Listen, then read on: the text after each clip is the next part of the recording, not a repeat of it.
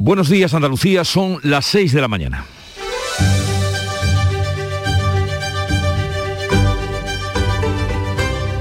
Despierta tu mente, descubre la realidad.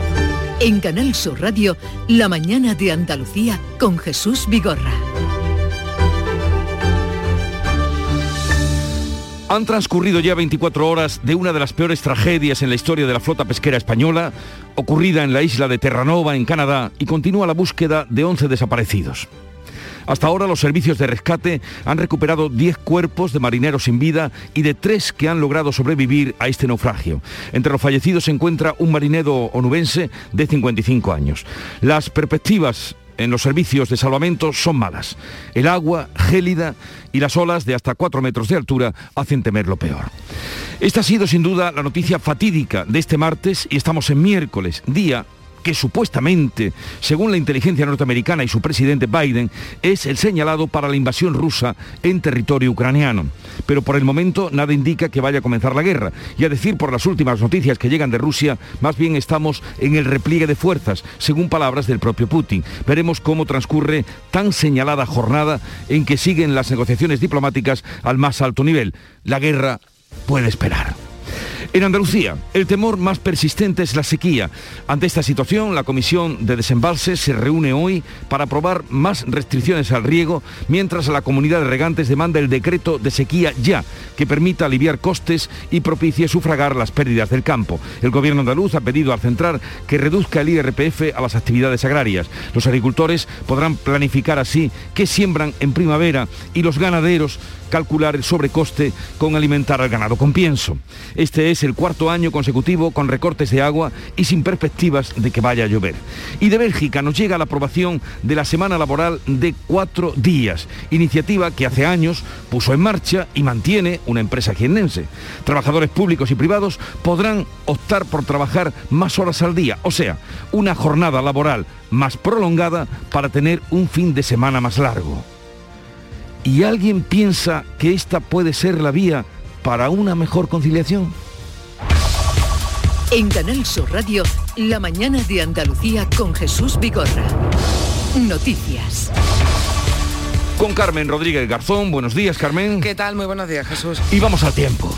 Hoy esperamos cielos poco nubosos en Andalucía con intervalos de nubes medias y altas. El viento sopla de componente norte o noreste en la mitad occidental y variable flojo en el resto. Sopla además poniente en el estrecho y suben las temperaturas. Una subida generalizada. Las máximas van a estar hoy entre los 24 grados de Málaga y los 17 que se alcanzarán en Jaén y en Cádiz. Y en cuanto a las mínimas, un grado bajo cero en Granada, 3 en Córdoba, 5 en Sevilla, 6 en Jaén, 7 en Huelva, 8 de mínima en Almería, 9 en Cádiz y 11 en Málaga. Ya son 10 los cuerpos rescatados tras el naufragio de un buque gallego en la isla de Terranova. Aún se busca a 11 desaparecidos y tres marineros han podido ser rescatados con vida. Entre los fallecidos hay un marinero nubense que formaba parte de la tripulación del Villa de Pitancho. Un total de 24 personas, dos pesqueros y un buque de salvamento rastrean la zona y con las primeras luces de la mañana regresarán los medios aéreos, un helicóptero y un avión canadienses. María Ramayola, alcaldesa de Marín, el pueblo donde tiene su base el barco dice que nunca se han enfrentado a una tragedia como esta. Eh, yo no recuerdo nada eh, semejante, un accidente eh, de tráfico marítimo de una magnitud intensa y por lo tanto, bueno, desde las administraciones vamos a tratar de coordinar en la medida de lo posible pues que este gran dolor que estamos ahora mismo añadido a esta tarde de total incertidumbre, repito, para las familias que puedan tener un tripulante ahora mismo en esta situación. Los tres supervivientes son el patrón del barco, su sobrino y un marinero. A los tres lo han rescatado de una balsa con síntomas de hipotermia. El barco es un arrastrero congelador que pescaba fletán. Tenía previsto regresar en marzo a Marín. Es el naufragio más trágico registrado en las últimas décadas en la flota pesquera española. El presidente del gobierno, Pedro Sánchez, ya ha mostrado sus condolencias en Twitter. En Twitter también el presidente de la Junta ha publicado en las redes sociales que se encuentra consternado y apenado por la tragedia de Terranova y que nos toca de cerca, decía Juanma Moreno, con un andaluz en la tripulación desaparecida. El presidente del gobierno desafía al Partido Popular y le pide que rompa todos los vínculos con Vox si quiere la abstención del PSOE en Castilla y León. Pedro Sánchez pone precio a esa abstención que le pide el PP para evitar que los de Abascal entren en el gobierno de Mañueco. Para empezar a entenderse, decía el presidente, los populares deben reconocer que Vox es un peligro y romper sus alianzas en comunidades como Madrid, Murcia o Andalucía. Los alcaldes están diciendo en Castilla y León que tengan en cuenta que incluso para los socialistas de Castilla y León un gobierno en solitario del Partido Popular es una buena opción. Si explica que hay que poner un cordón sanitario a quienes están poniendo en cuestión los derechos y las libertades de las mujeres o del colectivo LGTBI, pues a lo mejor nos podemos entender. Preguntado por este asunto, el presidente de la Junta, Juanma Moreno, se mostraba sorprendido de que Sánchez se preocupe ahora por Andalucía. Bueno, no podemos escuchar al presidente en estos momentos, pero tanto el consejero de la presidencia, Elías Bendodo, como el vicepresidente Juan Marín han escenificado este martes. Tras el Consejo de Gobierno, la unidad de PP y Ciudadanos y ambos coincidían en que no tocan elecciones en nuestra comunidad. Y mientras tanto, el mundo sigue mirando a Ucrania porque, según los cálculos de la CIA, hoy es el día en el que Rusia va a atacar a Ucrania. Si bien en las últimas horas Vladimir Putin ha dicho que no quiere la guerra y ha anunciado la retirada de parte de sus tropas de la frontera, Occidente se toma con cautela este aparente signo de buena voluntad. El presidente de Estados Unidos, Joe Biden, ha dicho esta noche que la postura amenazante del Kremlin persiste y que el repliegue de tropas no se ha podido verificar, por lo que dice Biden una invasión todavía es posible. Sería bueno, pero no hemos podido verificar aún que las tropas rusas hayan vuelto a sus cuarteles. Una invasión es aún más que posible y estamos preparados para responder. Desde España, el ministro de Exteriores, José Manuel Álvarez, insiste en que la guerra es evitable y abogado por la diplomacia para resolver la actual crisis. La tasa de incidencia del COVID sigue bajando en Andalucía. Ya está en 530 casos por cada 100.000 habitantes. La Consejería de Salud de la Junta notificaba este martes casi 3.000 nuevos positivos positivos y 55 fallecidos. En la última jornada ha bajado además en 12 el número de pacientes ingresados, que se eleva a 1.344 personas en la cifra más baja desde el 5 de enero. Todos los distritos sanitarios de Almería, Cádiz, Sevilla, Málaga y Huelva bajan de nivel de alerta. Desde medianoche se encuentran en nivel 1. Las provincias de Córdoba, Granada y Jaén están en nivel 2. Una decisión que no supone ningún cambio en las restricciones vigentes. Ya saben, el pasaporte COVID para acceder a hospitales, residencias y hostelería es ya historia desde ayer en Andalucía y lo que se plantea ahora desde la Asociación Española de Pediatría es que los niños dejen de usar las mascarillas dentro de las aulas. los niños tienen una menor incidencia clínica, una menor gravedad y además probablemente una menor eh, infectividad entre ellos. La Comisión de Desembalse de la Confederación Hidrográfica del Guadalquivir se va a reunir hoy para planificar la campaña de riego tras la escasez de precipitaciones. El delegado del Gobierno en Andalucía, Pedro Fernández, ha confirmado esos recortes que llegarán para garantizar así el consumo humano y también las plantaciones leñosas. La Asociación de Regantes, según su secretario general Pedro Parias, espera la información de la Comisión de Desembalse para poder planificar los cultivos. Esta se hace para informar y para que los agricultores tengan información y hacer su planificación de siembra hacia cultivos evidentemente de menos generación de, menos dotación de, menos consumo y a su vez eso significa de menos valor añadido, de menos generación de riqueza, de menos generación de empleo y, bueno, la verdad es que nos esperamos unas recesión si el año sigue seco muy fuerte y esto va a erosionar mucho eh, la, viabilidad económica de las explotaciones de regadío de, toda Andalucía. Los regantes esperan que el gobierno apruebe ya el decreto de sequía. En deportes, el Betis viaja a primera hora a Rusia, donde se medirá mañana al Zenit de San Petersburgo. Partido correspondiente a los 16 avos de final de la Europa League, el choque se disputará en el Gazprom Arena con una temperatura que va a rondar los 0 grados. Finalmente, Canales no va a poder participar en ese choque y el Sevilla va a realizar hoy su entrenamiento previo también al partido de Europa League que le medirá mañana con el Dinamo de Sagres, equipo croata que vendrá acompañado de 1.700 aficionados. Para el encuentro hay preparado un dispositivo de seguridad que componen 700 efectivos. Y hoy comienza en Ubrique, en Cádiz, la edición de este año de la Vuelta Ciclista Andalucía que no ha podido contar finalmente con la participación de Alejandro Valverde a causa del COVID. Miércoles 16 de febrero y vamos a ver cómo recoge acoge este día, la prensa que ya ha visto y repasado Javier Moreno. Buenos días, Javier. Jesús, muy buenos días. Hoy no coinciden en titulares los diarios de la prensa nacional en el país. Rusia alivia la tensión al alejar parte de sus tropas de Ucrania. Sobre este asunto, aunque no abre con él, en el mundo occidente acoge con cautela la retirada de las tropas rusas. El mundo abre con esta información. Casado ataca a Abascal y cierra la puerta a un gobierno con Vox. Y sobre este asunto, en el país, Sánchez ofrece a Casado la abstención del PSOE si rompe con Vox. En el diario ABC sí, el asunto del naufragio, un pesquero gallego naufraga en Canadá, dicen los familiares, solo nos queda rezar. Y la prensa de, Andalucía, eh, ¿por qué temas apuesta? Pues los diarios del grupo Yolí dicen que el gobierno andaluz cierra filas para alargar el final de la legislatura. Y otros asuntos, por ejemplo, en diario de Sevilla, el campo andaluz planta cara a la crisis y convoca paro general. En Huelva Información, activada la prealerta de sequía en la provincia por la falta de lluvias. Están pidiendo el bombeo desde el Bocachanza. Eh, Diario de Cádiz, los cortes de agua llegarán a partir de mayo si antes no llueve con fuerza. Dice que las restricciones en, en el campo de Gibraltar podrían empezar el próximo 18 de abril. Y un asunto laboral que leemos en Viva Jaén.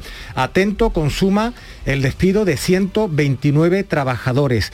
El comité de empresa anuncia que va a acudir a los tribunales para que un juez decida si el ERE planteado por la multinacional es objetivo. Y conozcamos ahora la agenda informativa del día que ya ha preparado Beatriz Almeida. Buenos días. Buenos días. Reunión hoy de Sanidad y las comunidades autónomas para analizar la evolución de la sexta ola. Andalucía lleva la petición de volver al 100% de los aforos deportivos. La Comisión de Desembalses va a comunicar en unas horas más restricciones de riego y la consejera Carmen Crespo comparece ante la Comisión de Agricultura del Parlamento para informar sobre las medidas para combatir la sequía y las peticiones de la Junta al Gobierno central. Además, el Tribunal de Justicia de la Unión Europea va a dictaminar si es legal condicionar los fondos comunitarios al respeto a los derechos humanos. Hungría y Polonia han recurrido esa medida y hoy conoceremos el fallo. Por otro lado, la OTAN decide si sigue con sus planes y refuerza su presencia al este de Ucrania. Y la mañana de Andalucía, programa que ustedes están escuchando, comenzó a las 5 con el Club de los Primeros y Charo Padilla al frente. Buenos días, Charo. Muy buenos días. Hoy los miércoles me gusta a mí hablar con la gente de la rosca, ¿no? Con la gente que lleva un volante en la mano. Y como son tantos, tantos, eh, eh, bueno, eh, además la ronda de temperatura hemos llegado a Francia ah, hoy, ¿Ah, sí? a Valladolid creo que era, en fin, ya estamos dando la temperatura de más allá de Andalucía. Y aparte de eso hemos hecho hoy un directo. O sea, hemos a través de la página de Facebook hemos conectado con el programa para que la gente vea un poco, bueno, cómo es la dinámica. Tú dices, ¿hay gente levantada? Sí, conectada a Facebook. Más de 100 personas, 130, 140 personas estaban ahora. Conectadas, ¿no? 5 y media de la mañana conectadas a Facebook. Y yo decía, ¿pero qué estáis haciendo? Pasa que, claro, mm, eh, eh, hacer el programa y leer, que yo veo poco, porque no, tengo, las gafas no se puede poner una de las gafas y todo porque tiene que salir mona. En fin, es impresionante, la verdad, pero bueno, todo eso hace que la comunidad del Club de los Primeros vaya aumentando. Toda esa comunidad luego va para ti. La vida que hay en la madrugada, por eso estamos aquí nosotros. Y la música de Canal Fiesta Radio. Cuando hace frío solo quiero volver a la estación del año que me hace ver la vida con ojos de felicidad y el mundo vuelve a ser un nuevo lugar. Sí.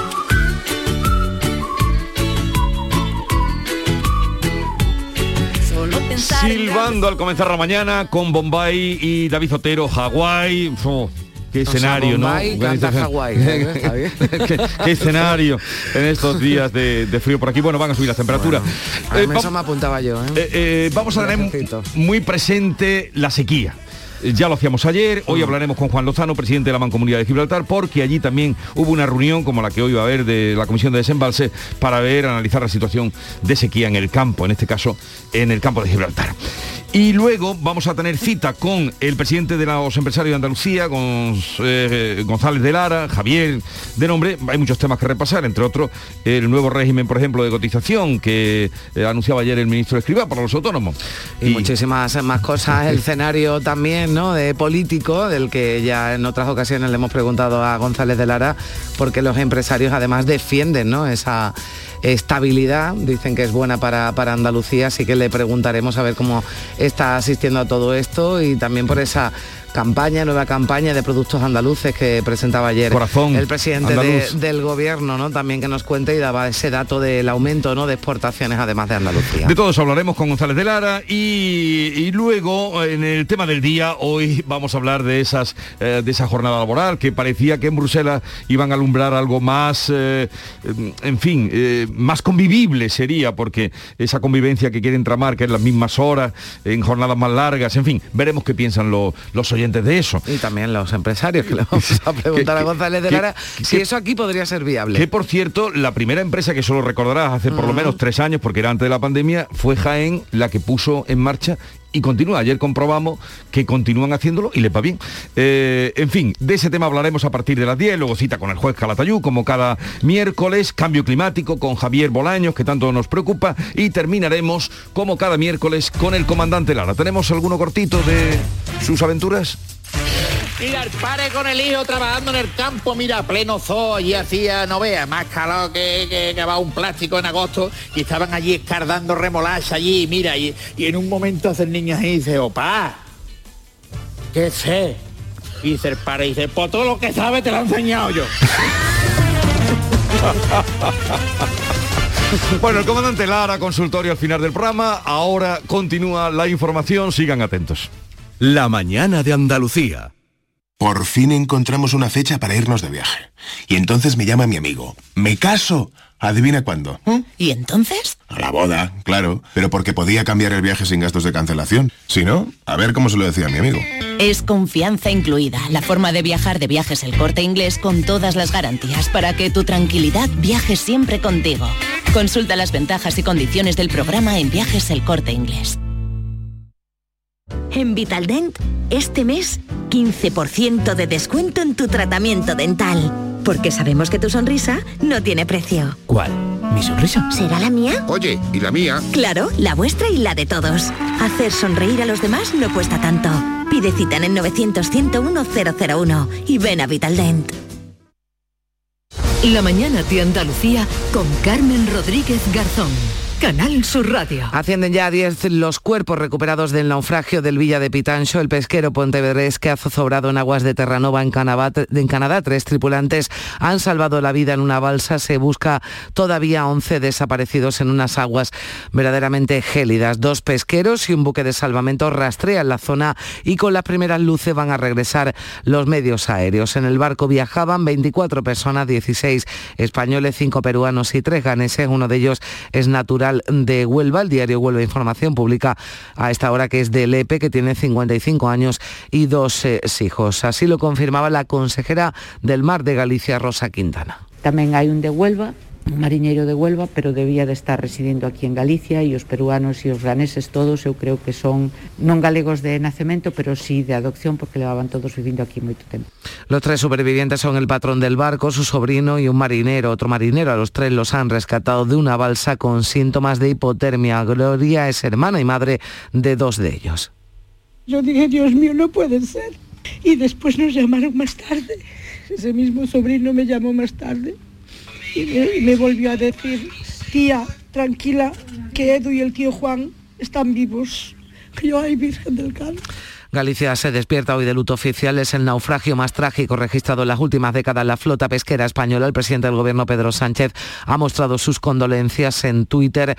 También el presidente de la Junta ha publicado en la red social que se encuentra consternado y apenado y que nos toca además la tragedia de cerca, decía Moreno, con ese andaluz, con ese onubense en la tripulación.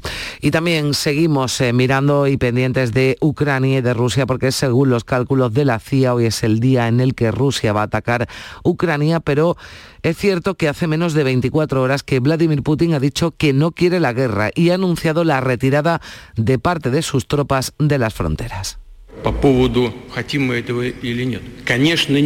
Claro que no queremos una guerra, por eso hicimos una serie de propuestas para empezar a negociar y alcanzar un acuerdo que aporte seguridad para todos, también para Rusia.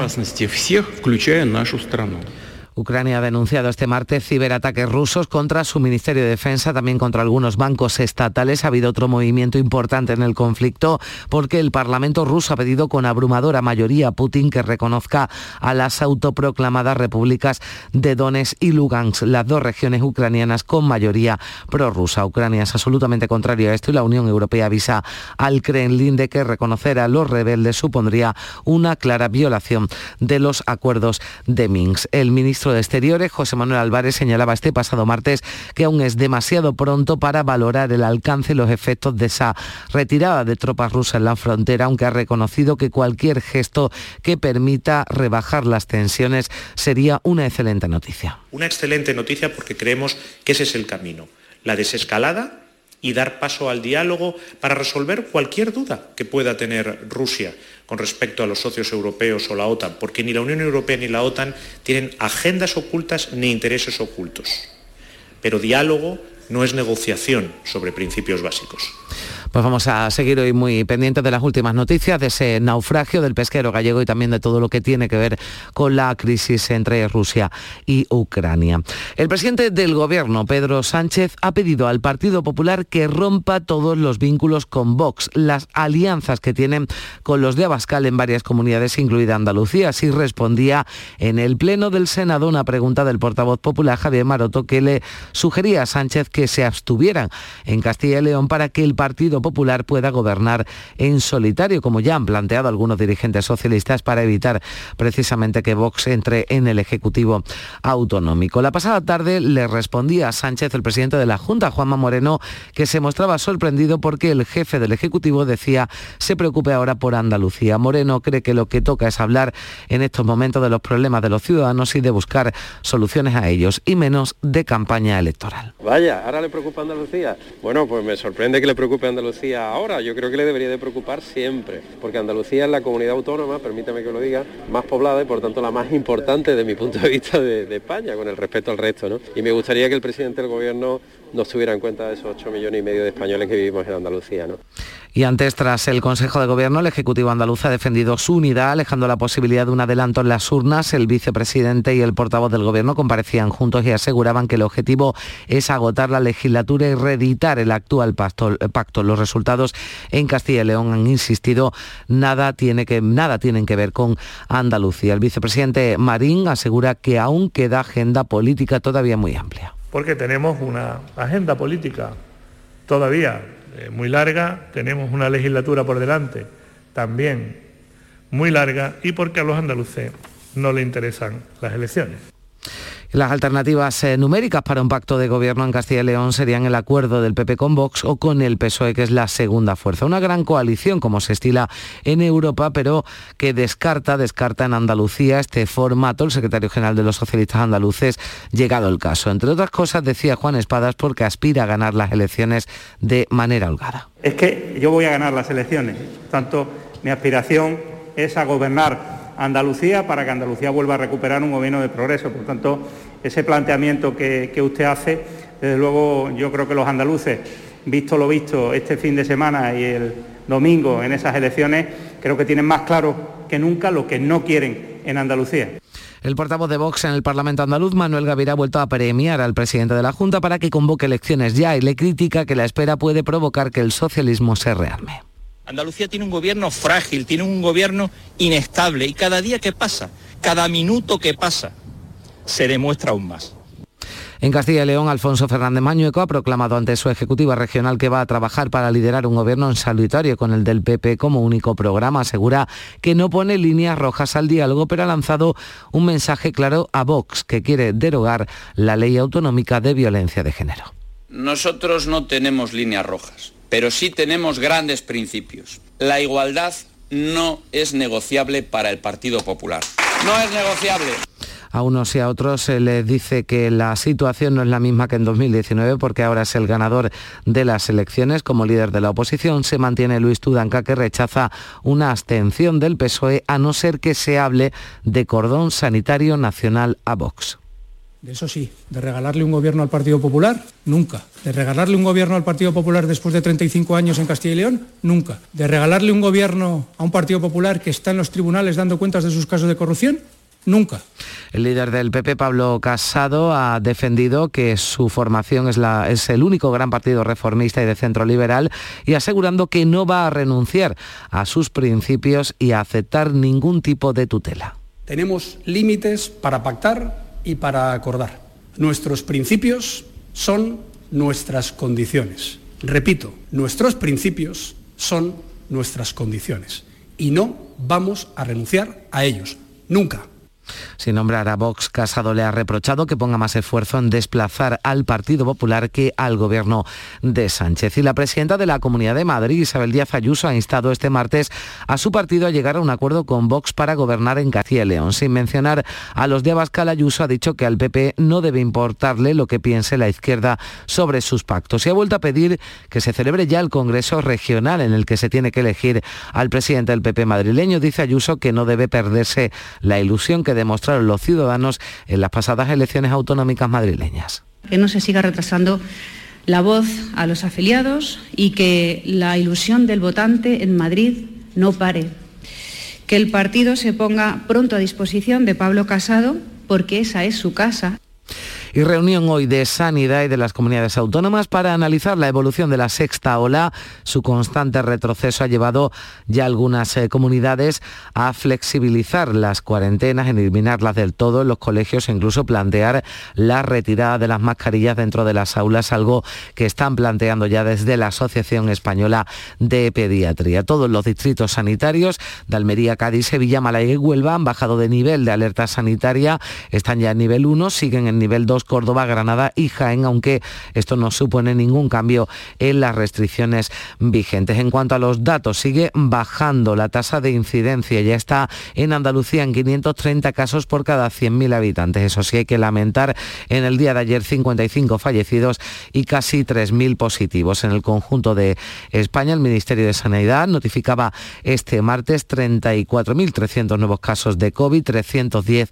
fallecidos más y la incidencia acumulada también baja en España está ya en 1.142 casos por cada 100.000 habitantes. El rey Felipe VI, por cierto, ha vuelto a dar positivo en COVID. La, la prueba de control realizada ayer por la tarde por este motivo vuelve a suspender su agenda de actos oficiales que incluía una visita a la localidad gaditana de Sanlúcar de Barrameda esta misma semana. Y el gobierno andaluz ha pedido a comisiones obreras y a UGT que diferencien las movilizaciones sindicales de la acción política. Estas organizaciones han recabado los apoyos de PSOE y Unidas Podemos para las protestas contra la situación de los servicios sanitarios previstas este próximo sábado. El portavoz del Gobierno, Elías Bendodo, dice que se han convertido en altavoces de la oposición y que confunden a la ciudadanía. Por tanto, yo respeto todas las manifestaciones, se convoquen por partidos, por sindicatos o por ambos. ¿eh? Pero creo que sería bueno diferenciar, ¿no? Lo que es la acción sindical reivindicativa, sana y justa, que la acción política. Cuando se mezclan, se confunde la ciudadanía, ¿eh? El PSOE andaluz ha mostrado este martes su respaldo a esa movilización sindical y social del sábado para defender la sanidad. Juan Espadas ha advertido al gobierno andaluz de que su partido no está dispuesto a tener una sanidad pública de segunda. En la que no se está invirtiendo y en la que no se están dedicando los recursos humanos y materiales que necesita en este momento Andalucía. Son las 6 y casi 28 minutos de la mañana. La mañana de Andalucía con Jesús Vigorra es tu referencia en la radio. Con la última hora del día. Toda la actualidad. La información más cercana que buscas y el mejor entretenimiento. La mañana de Andalucía con Jesús Vigorra. Contigo desde las 6 de la mañana. Quédate en Canal Sur Radio. La radio de Andalucía. Son las 6 y 28 minutos, vamos ya con el avance de la información del deporte, recordándoles que anoche finalmente el Real Madrid caía derrotado frente al Paris Saint Germain por 1 a 0. También esta semana participan en la competición europea, ya saben, en Europa League, el Betis y el Sevilla, el Betis que viaja a primera hora a San Petersburgo. Antonio Camaño, buenos días. Hola, ¿qué tal? Muy buenas. El Betis ya viaja hasta Rusia, se va a enfrentar mañana jueves al Zenit de San Petersburgo en el partido correspondiente al Europa League, lo que serían los 16 eh, de final eh, de esta competición eh, europea. Pellegrini estaba pendiente de Sergio Canales, pero finalmente no ha viajado con la expedición, no va a jugar ante el Ceni, se perdió el partido de Copa ante el Rayo, se perdió el de Liga ante el Levante, así que se pierde también la Europa League. El conjunto verde y blanco va a entrenar en la tarde de hoy en el escenario del eh, partido con lógicamente una temperatura que va a rondar los 0 grados. Y en el Sevilla, con el secretismo habitual que rodea el estado físico de sus jugadores, el conjunto hispalense realizará hoy su entrenamiento previo al partido de la Europa League que le va a medir mañana al Dinamo de Zagreb, equipo croata que vendrá acompañado por 1.700 aficionados. Para el partido hay preparado un dispositivo de seguridad compuesto por 700 efectivos. Y hoy comienza en Ubrique la edición de este año de la Vuelta Ciclista Andalucía que no ha podido contar finalmente con la participación de uno de los grandes de la ruta española como es Alejandro Valverde. A causa del COVID no va a tomar la salida en el día de hoy en Ubrique.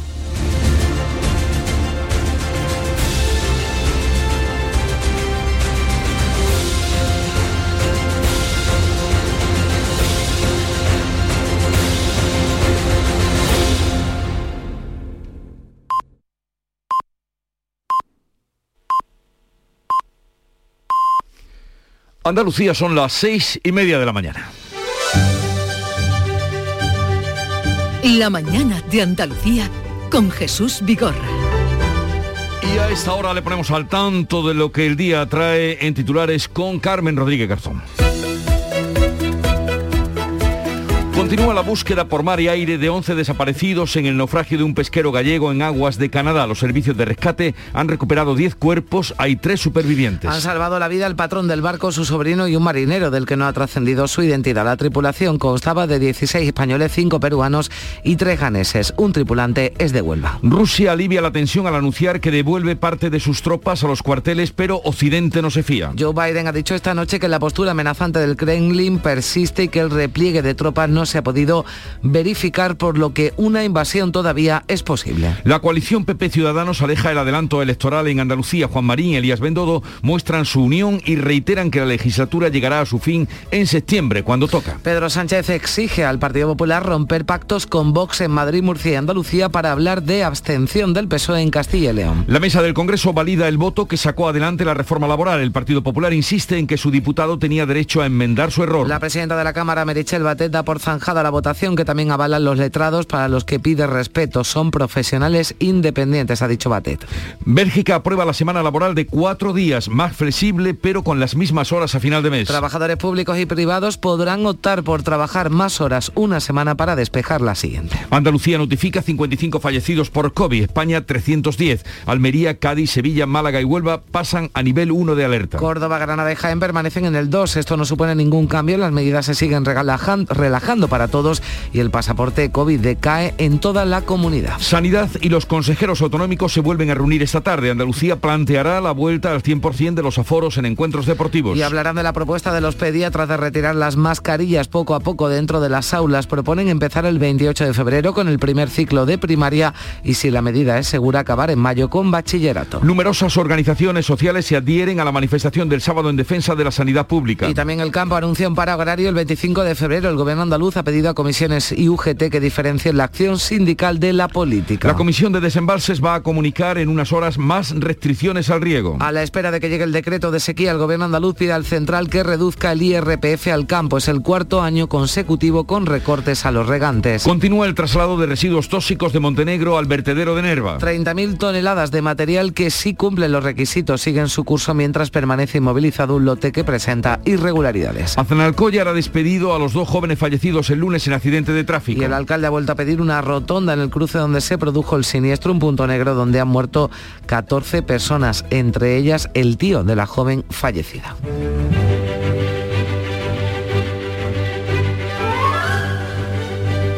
El santoral nos recuerda que hoy es el día de Santa Juliana de Nicomedia. Fue una santa que murió de forma mártir al confesar que era cristiana, tal día como hoy, 16 de febrero, y por eso se, se la recuerda. No, sin entrar en más detalles, murió como mártir y ya Como mártir. Y vamos a recordar ahora una cita festiva, festiva. Tal día como hoy, sería de noche, suponemos, 1894, hace 20 128 años, la zarzuela La Verbena de la Paloma, una de las más populares, características, se estrenaba en el Teatro Apolo de Madrid. Bastaría echar un poco la imaginación para ver cómo sería esa plaza Tirso de Molina, en el Teatro Apolo, cómo llegaría la gente. Eh, en ese tiempo la luz, sí, ya había llegado, las bujías. Pues fíjate, año que has dicho, mil... 100, 1894, 128 años. ¿Cómo Pues iría la gente vestida? ¿Qué dirían Bueno, cuando no sé, la referencia que podemos tener es de alguna película, Claro. de alguna... ¿Cómo, pero poco cómo más. saldría, cómo, eh, cómo reaccionaría la gente a aquello de Don Hilarión, una morena y una rubia, en fin? Bueno, pues eh, fíjate, Imaginen. sin televisión, Sin sin, televisión. nada que se le pareciera, pues esto tenía que ser lo más entretenido. Sin, Lo más- sin alfombra sin roja, o cómo sería la alfombra roja, sin fotocol. La verdad es que una zarzuela que es de las más populares y todo el mundo. En fin, y otra eh, otro acontecimiento también cinematográfico, tal día como hoy, de 1991, la película Ay Carmela de Carlos Saura con Pajares extraordinario y Carmen Maura Mm. superior, obtuvo 13 premios Goya. Fíjate, el, el otro día la que más premios se llevó fue 5, ¿no? Pues sí, vamos, no hubo. Siempre dicen, hay una clara vencedora. Bueno, esta vez la cosa Pero, estuvo repartida. eh, esto sí que es pero una clara esta vencedora. sí que tuvo que ser. eh, 13 Goya. Del, del 91. del pero 91. También han pasado algunos Pues añitos, tal día ¿no? como hoy era eh, la fiesta o la, la celebración de los Goya. Y la cita de hoy, la cita de hoy que dice así, los políticos no tienen que dar más miedo que el virus, tienen que pactar, ponerse de acuerdo y generar previsibilidad y expectativas de crecimiento a largo plazo. Esta es nueva, ¿no? Esta es nueva, está muy nueva, no, está digo- nueva.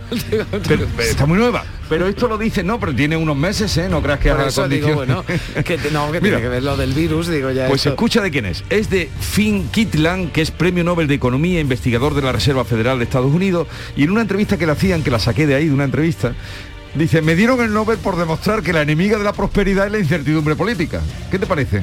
Pero por demostrarlo, ¿no? No por así pensarlo, ¿no? Todo esto lo tienen que demostrar. Que yo me pregunto, ¿cómo, cómo tienen que ser de minuciosos esos informes, esos documentos en los que alguien llega a esa conclusión para que después te den un, un premio Se- Nobel, ¿no? sería, sería una manera de, de- de simplificarlo, Sí. pero dice, me dieron el Nobel eh, en la entrevista porque por demostrar que la enemiga de la prosperidad es la mala política. O sea que tomen buena nota, como diría el otro. Los políticos no tienen que dar más miedo que el virus, tienen que pactar, ponerse de acuerdo y generar previsibilidad y expectativas de crecimiento a largo plazo. Lo pondremos en nuestro Twitter, arroba anda con Vigorra. Y ahora, segunda entrega de la lectura de prensa, Javier. Mira Jesús, me obligas a, comenzar con, con el intercambio de golpes, ahora que hablas de los políticos, en torno a las elecciones en Castilla y León. Eh, mira, en el mundo, Casado ataca a y cierra la puerta a un gobierno con Vox. En el país, Sánchez ofrece a Casado la abstención del PSOE si rompe con Vox.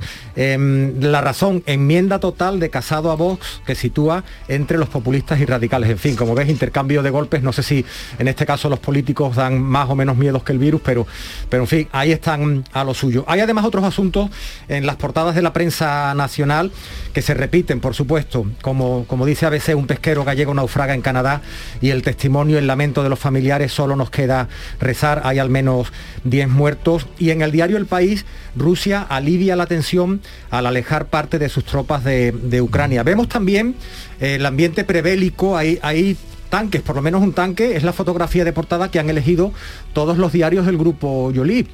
Por ejemplo, en diario, en diario de Sevilla, en diario de Cádiz, eh, se preguntan, ¿retirada táctica en la frontera? Moscú repliega tropas tras las maniobras. Y el tanque es un tanque ruso que se está siendo embarcado en un tren ayer en la zona de, Crimea. En fin, la crisis de Ucrania que interesa a todos los niveles. Además, en diario de Sevilla, otro asunto más cercano que también nos preocupa mucho, el campo andaluz planta cara a la crisis y convoca paro general, lo estabais comentando hace un momentito, esa manifestación, ese paro convocado para el 25 de febrero. En Diario de Cádiz también la sequía, los cortes de agua llegarán a partir de mayo si antes no llueve con fuerza y anuncia que en el campo de Gibraltar podrían empezar el próximo 18 de, abril. Este asunto laboral del que hablábamos hace un ratito en Viva Jaén, atento, consuma el despido de 129 trabajadores de Jaén. Y sobre las subidas de precios, pues en Ideal de Almería, dos titulares.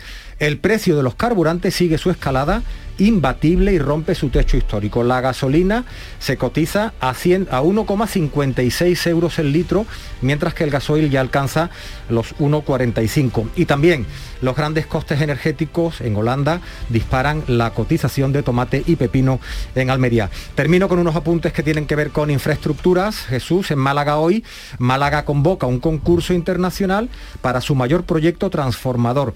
Lo anunciaba mm, el alcalde Francisco de la Torre, dice que hay que avanzar hacia el sueño de peatonalizar todo el paseo de los curas y parte del muelle de, de, Heredia. Y no sé si tienes algún plan, Jesús, para, para el fin de semana. ¿Sabes que en la frontera entre España y Portugal, en Sanlúcar de Guadiana, se va a construir un puente. Nuevo puente con Portugal. Va a estar en cuatro años. No sé si has cruzado la frontera por ahí, por ahí no. entre Sanlúcar y, y Alcutín. Actualmente, desde hace muchos años, se puede cruzar en barca. Pero también hay una tirolina una tirolina de 700 metros que sí. va desde el castillo de Sanlúcar hasta Alcutín, que está en Portugal, puedes comer allí y después regresas en barca. Es una, es una wow. experiencia y te pones como a 80 kilómetros por hora. Así que si en, este en la tirolina. Semana, bueno, bueno, no, este fin de semana no, me temo que este Y se te quiten las ganas de cruzar. Pero, pero no eh, es una mala. ¿Tú, ¿Tú, lo has hecho? Yo sí lo he hecho. Ah, bueno, pues habrá que tomar muy, nota, ¿no, muy, Carmen? Muy, muy, sí, no, yo tampoco lo he hecho. Tú tampoco. Lo he hecho. Pero la propuesta es segura, ¿no? Sí, muy segura. Yo estoy aquí. bien, seguridad es estar bien informado. ¿Qué es lo que hacemos? Sigan atentos. Ahora la información en Canal Sur Radio. Precisamente acababa de hacer planes de viaje para desconectar cuando llega ese email. Un trabajo inaplazable. ¿Y qué pasó? Nada. Cambié mi viaje sin gastos de cancelación. Es confianza incluida. La forma de viajar de viajes el corte inglés con todas las garantías para que tu tranquilidad viaje siempre contigo. Consulta las ventajas y condiciones del programa en viajes el corte inglés. La actualidad y las novedades en salud siguen estando en Canal Sur Radio en Por Tu Salud. Las noticias sobre investigación médica, prevención, terapias, las personalidades destacadas de la medicina en Andalucía. Por Tu Salud, desde las 6 de la tarde con Enrique Jesús Moreno. Quédate en Canal Sur Radio, la radio de Andalucía. La mañana de Andalucía con Carmen Rodríguez Garzón. Canal Sur Radio. Son las 7 menos 19 minutos. Asaja Coa y las cooperativas agroalimentarias han convocado un paro general en el campo andaluz el próximo día 25, el viernes de la próxima semana. Pide medidas urgentes que garanticen precios justos en origen, ayudas por la subida de los costes de producción y también un mayor control en las importaciones de terceros países. Además, exigen corregir las medidas de la PAC que les perjudican e inversiones para afrontar la sequía. Precisamente la Comisión de Desembalse de la Confederación Hidrográfica del Guadalquivir se va a reunir hoy para planificar la campaña de riego por la escasez de precipitaciones. Lluvias, las lluvias registradas en enero han descendido hasta un 85%. El delegado del Gobierno en Andalucía, Pedro Fernández, confirma los recortes para garantizar así el consumo humano y las plantas leñosas. Garantizando el agua de consumo humano, es decir, 400 hectómetros cúbicos que permanentemente hay que, que, que mantener y que en este momento pues, garantiza en torno a dos años y medio, casi tres, de, de, consumo humano, y también 200 hectómetros cúbicos que van vinculados a las leñosas, es decir, evidentemente un olivo, un almendro, si se pierde, pues ya requiere un periodo de tiempo y por lo tanto hay que priorizarlo con respecto a otros cultivos. La Asociación de Regantes espera la información de la Comisión de Desembalse para planificar los eh, cultivos. Y los nueve, los nueve brotes de gripe aviar activos en España han provocado ya el sacrificio de más de 300.000 aves aquí en Andalucía son siete las granjas afectadas. En las provincias de Huelva y de Sevilla los expertos insisten en que no se puede contraer la enfermedad por ingerir carne de ave, de ave huevos. La variante detectada también en España y en toda Europa es la H5N1, que es muy contagiosa, pero solo entre aves, como explica el veterinario, el técnico veterinario de UPA, Miguel Ángel Bolance.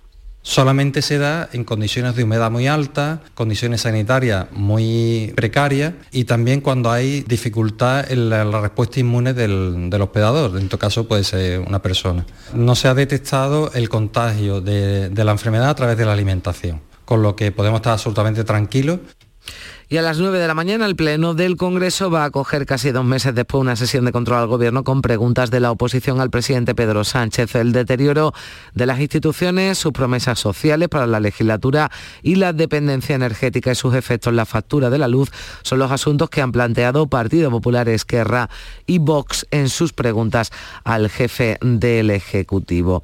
Y todos los grupos eh, parlamentarios en la sesión plenaria de este pasado martes han mostrado su rechazo a tramitar una proposición de ley de Vox para modificar el Código Civil y el Código Penal y endurecer los requisitos exigidos para obtener la nacionalidad española. Solo merecen nuestra nacionalidad quienes estén dispuestos a abrazar el esfuerzo colectivo, nuestra cultura y nuestra historia, decía el diputado de Vox, Francisco José Contreras, en la defensa de la iniciativa. En su intervención, además, ha ligado en varias ocasiones la delincuencia a la inmigración. Pues bien, para nosotros ser español es mucho más que tener un papel.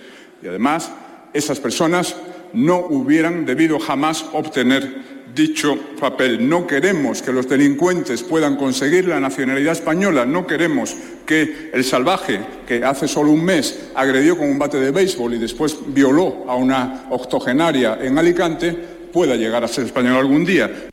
Los portavoces de todos los grupos parlamentarios han definido la iniciativa como xenófoba, racista y coincidían en que el único objetivo es criminalizar a los inmigrantes, pero además Vox llevaba otra iniciativa relacionada con la inmigración para suspender la expedición de visados de entrada a Europa a todos los ciudadanos de Marruecos, Argelia, Túnez y Mauritania. La diputada de Vox, Rocío de Mer, incluso tiraba de un himno legionario en su intervención. Los que en España no habéis nacido y sangre y vida dais en su honor, hijos de España, sois predilectos, que habéis ganado su excelso amor. Y ellos son los primeros perjudicados y los primeros entristecidos con este proceso de desintegración de España. Y le respondía el diputado socialista Luc André Diouf que negaba una invasión de inmigrantes y lamentaba, decía el discurso de odio de Vox. Pretenden que suspendamos los visados porque hay una invasión de personas inmigrantes. Oigan, les repito, primero, no hay personas ilegales. Segundo, no hay una invasión. Tercero, lo único que se puede convertir en ilegal es su partido. Desde el Partido Popular, el diputado José Ortiz ha señalado que cosas como estas son las que le separan de Vox y se preguntaba si se suspenden los visados, ¿quiénes van a trabajar en el campo? Si se suspende la emisión de visados, ¿quién cubre la mano de obra que falta en el campo español? ¿Quién recoge las naranjas de Valencia? ¿Quién recoge la fresa en Huelva? ¿Quién recoge las aceitunas de Jaén, donde cada año acuden 20.000 temporeros a través de estos visados que quieren suspender el partido Vox? Y seguimos en el Congreso. La mesa ha avalado la convalidación del decreto de la reforma laboral que salió adelante gracias al voto afirmativo emitido por error por un diputado del PP. Los populares insisten en que se vulneró su derecho al no analizarse si podía volver a votar, pero ahora la cuestión ha derivado en un nuevo enfrentamiento a cuenta del respeto a los letrados de la Cámara. Podrán criticarse sus argumentos, pero no se puede desacreditar a unos profesionales que desarrollan su trabajo con total independencia y cuestionar su honestidad. Ahora la presidencia se parapeta detrás de un informe pretendiendo hacer ver que quien critica su actuación está en contra de las instituciones. Esta es otra falacia que no vamos a permitir y Bélgica ha aprobado la semana laboral de cuatro días. La ley permitirá a los belgas organizar su jornada de manera que una semana podrán trabajar 50 horas para reducir la siguiente a 30. En Andalucía, la secretaria general de UGT, Carmen Castilla, de Comisiones Obreras, Nuria López, lo ven positivo y un paso más, decían, hacia la generación de riqueza. Parece que en pro de la conciliación, de la productividad, es una buena idea. Personas que están trabajando cuatro horas pero que echan 16 y no las cotizan, yo creo que hay que dar una pensada y que hay que incorporar en la negociación colectiva medidas como esta.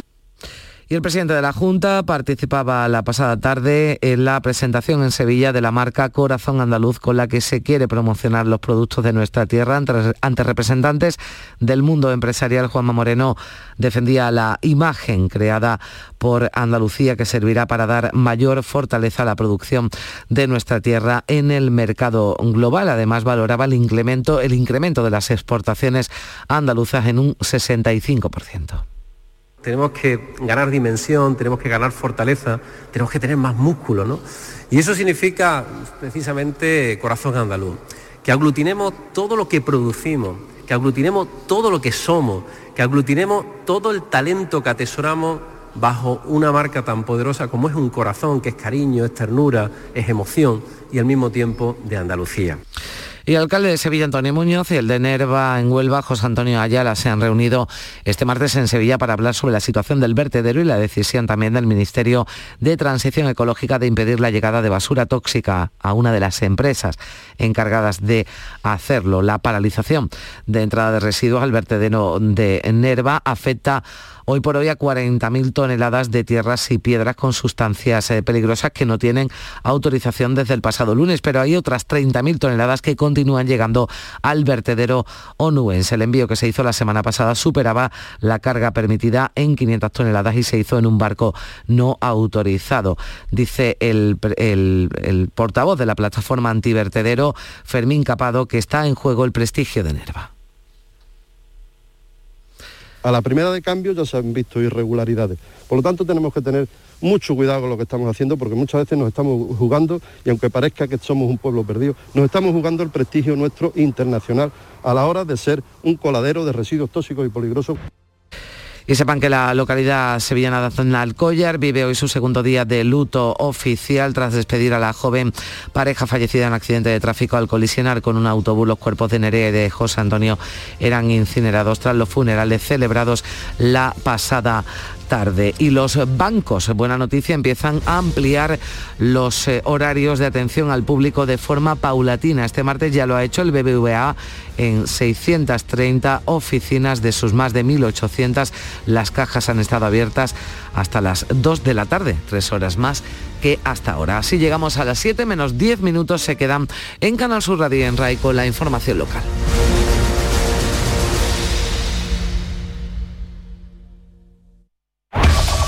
En la mañana de Andalucía de Canal Sur Radio, las noticias de Sevilla. Con Pilar González. Hola, buenos días. Día soleado, sin lluvia como casi siempre y con este panorama se reúne esta mañana la Comisión de Desembalse del Guadalquivir. El viento sopla de noroeste en la Sierra Norte y variable en el resto. La máxima prevista 19 grados en Morón, 20 en Écija y en Lebrija, 21 en Sevilla. A esta hora 9 grados en la capital.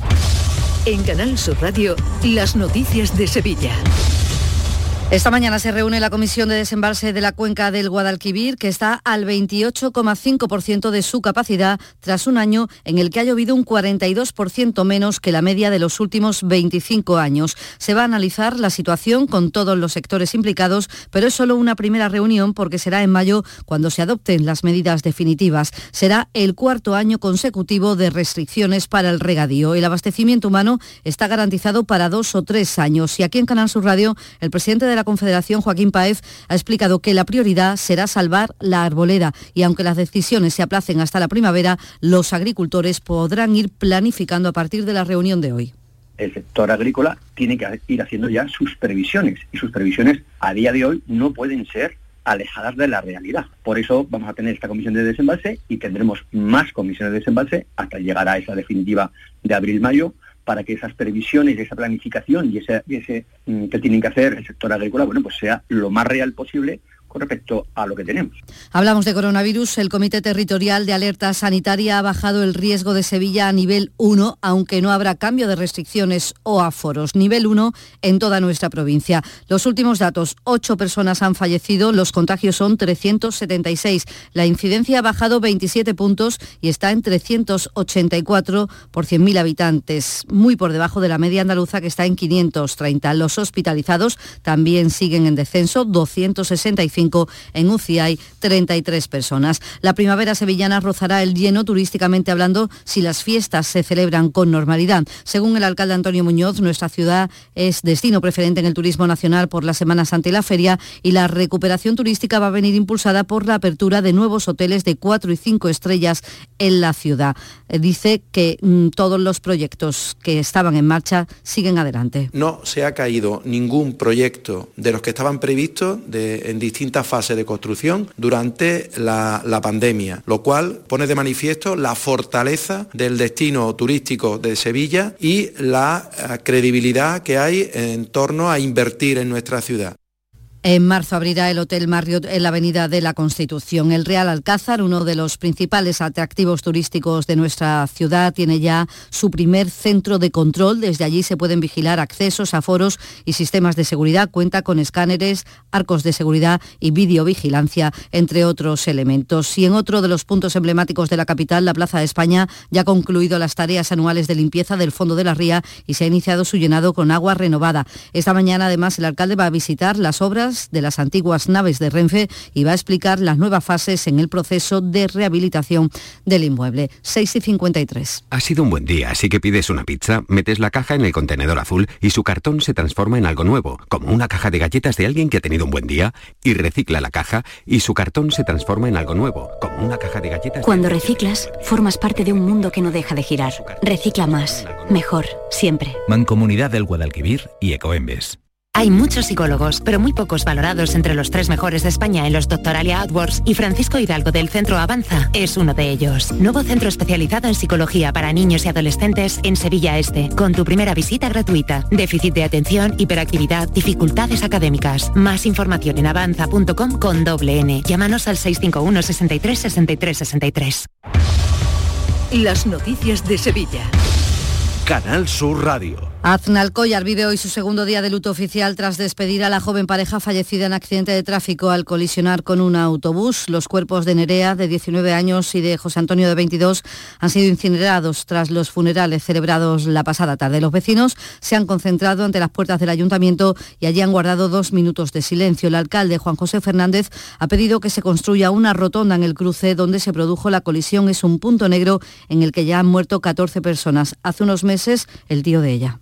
Jóvenes le pido prudencia, que un volante hoy eh, es una máquina de matar, pero por supuesto también a los gobiernos que también tenemos que poner y adecentar los servicios que, que eso conllevan para que se eviten los accidentes.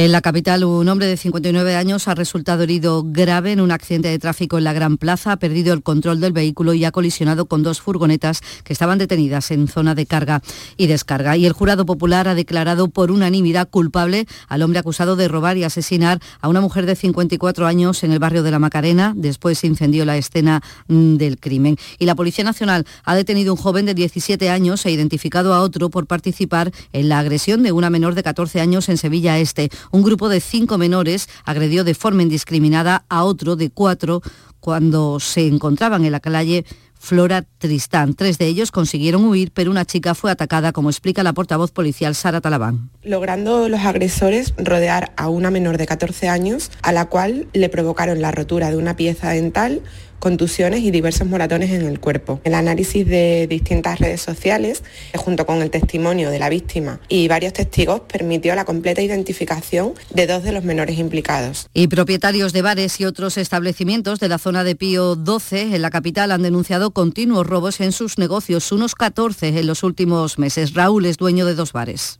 Y entraron y nos desvalijaron todo lo que era alcohol de la, de la barra, rompieron también el ordenador y más que nada ya no, ya no es eso, son los desperfectos y lo que te ocasiona luego a la hora de, la apertura en el, en el servicio.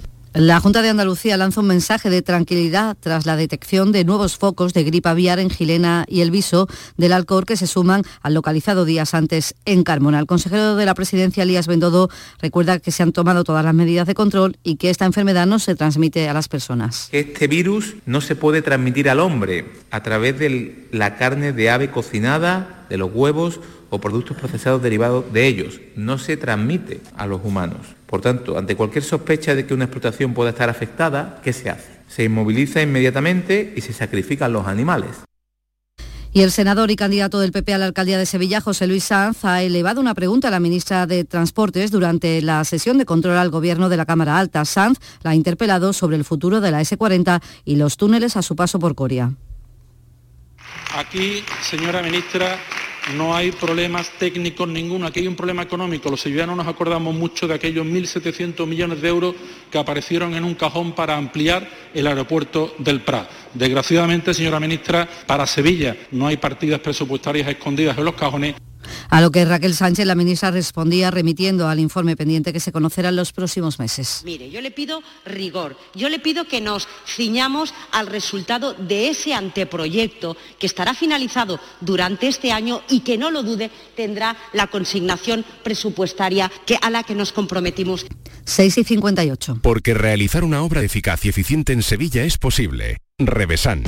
Contamos y trabajamos con arquitectos, administradores de fincas y para particulares, llevando a cabo sus proyectos con la calidad y seriedad que nos caracteriza. Contáctenos en revesan.es. Revesan, transformando Sevilla.